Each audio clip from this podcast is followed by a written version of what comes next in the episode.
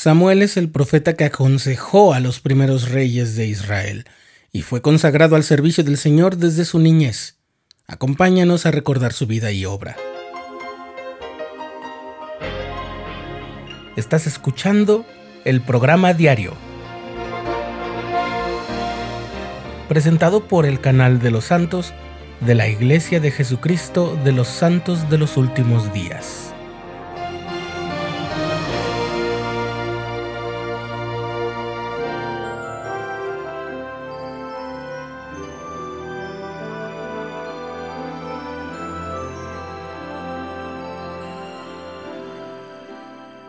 En una emisión previa del programa diario hablamos de Ana, una mujer que no podía tener hijos y que suplicó al Señor ante el tabernáculo de Silo el milagro de tener un hijo, mismo que ella consagraría al Señor apenas dejara de amamantarlo.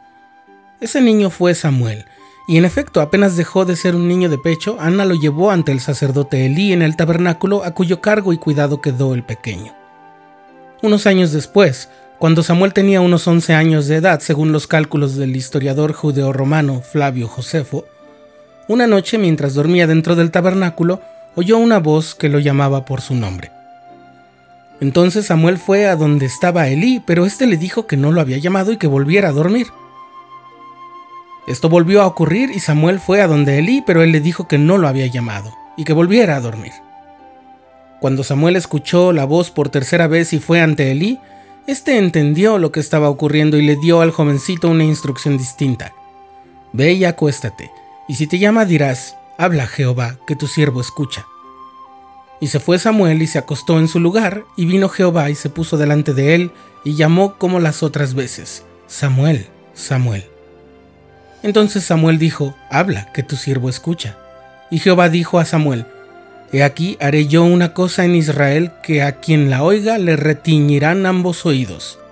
Así está narrado en el primer libro de Samuel, en el Antiguo Testamento. Así fue la primera vez que el Señor le habló a Samuel, y al ir creciendo siguió estando con él y lo llamó para que fuera su profeta.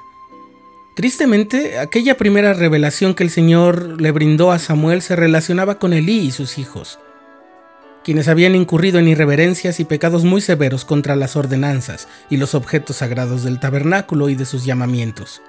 El Señor le había advertido a Elí que debía hacer todo lo posible por disciplinar a sus hijos, pero cuando el Señor llamó a Samuel, dejó claro que Elí no había sido obediente a los mandamientos que le dio. Dice el primer libro de Samuel, y Samuel crecía y Jehová estaba con él, y no dejó caer a tierra ninguna de sus palabras. Y todo Israel supo desde Dan hasta Beerseba que Samuel había sido confirmado como profeta de Jehová. Ya desde aquellos tiempos los filisteos sostenían contra Israel guerras y conflictos de manera constante. Durante la juventud de Samuel, una de esas batallas terminó en una derrota muy cuantiosa sobre los israelitas en la región en la que estaba Silo, donde se encontraba sentado el tabernáculo. Los filisteos dominaron e invadieron esa región, profanaron el tabernáculo y robaron de ahí el arca del convenio, durante ese saqueo y batalla murieron los dos hijos de Elí, quien al escuchar esta noticia tuvo una caída que le causó la muerte. Cuando los filisteos habían estado en posesión del arca durante siete meses y habían sufrido calamidades y desgracias, decidieron devolver el arca a los israelitas. Tras muchos años de esa ocupación, Samuel, quien era reconocido por toda la región como profeta, dirigió al pueblo contra los filisteos a los que vencieron de modo contundente. Samuel entonces erigió una gran piedra en el lugar de la batalla al que llamó Eben Ezer, y luego siguió un periodo de paz durante el cual Samuel fue juez de Israel, que viajaba por las regiones para juzgar al pueblo. Al envejecer nombró a sus hijos jueces sobre Israel, pero ellos eran inicuos, de modo que los ancianos de Israel pidieron tener un rey. Después de advertir a la gente sobre los peligros de tener un rey en lugar de los jueces inspirados, ellos siguieron insistiendo, entonces el Señor le habló a Samuel y le mandó que fuera con Saúl y lo ungiera como príncipe sobre el pueblo de Israel. Así fue como Israel tuvo su primer rey. Al principio las cosas funcionaron relativamente bien, pero Saúl llegó a desobedecer en reiteradas ocasiones mandamientos muy específicos del Señor, por lo que éste le mandó a Samuel ungir a un nuevo rey entre los hijos de Isaí. Como Saúl había sido un rey muy grande, de estatura y atractivo, Samuel primero creyó que alguno de los hijos mayores de Isaí debía ser ungido, pero el Señor le reveló que ungiera al hijo menor, David.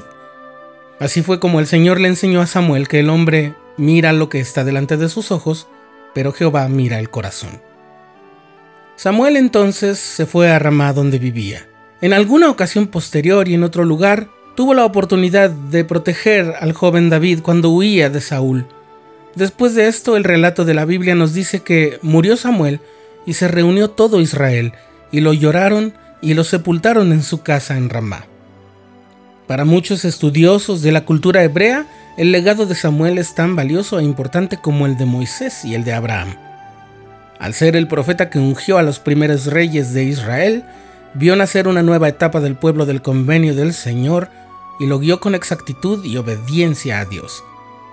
Por todo esto es nuestro héroe de las escrituras y compartimos lo que el presidente Thomas S. Monson dijo en una ocasión sobre él. Lo que le sucedió al niño Samuel cuando respondió al llamado del Señor siempre ha sido una inspiración para mí.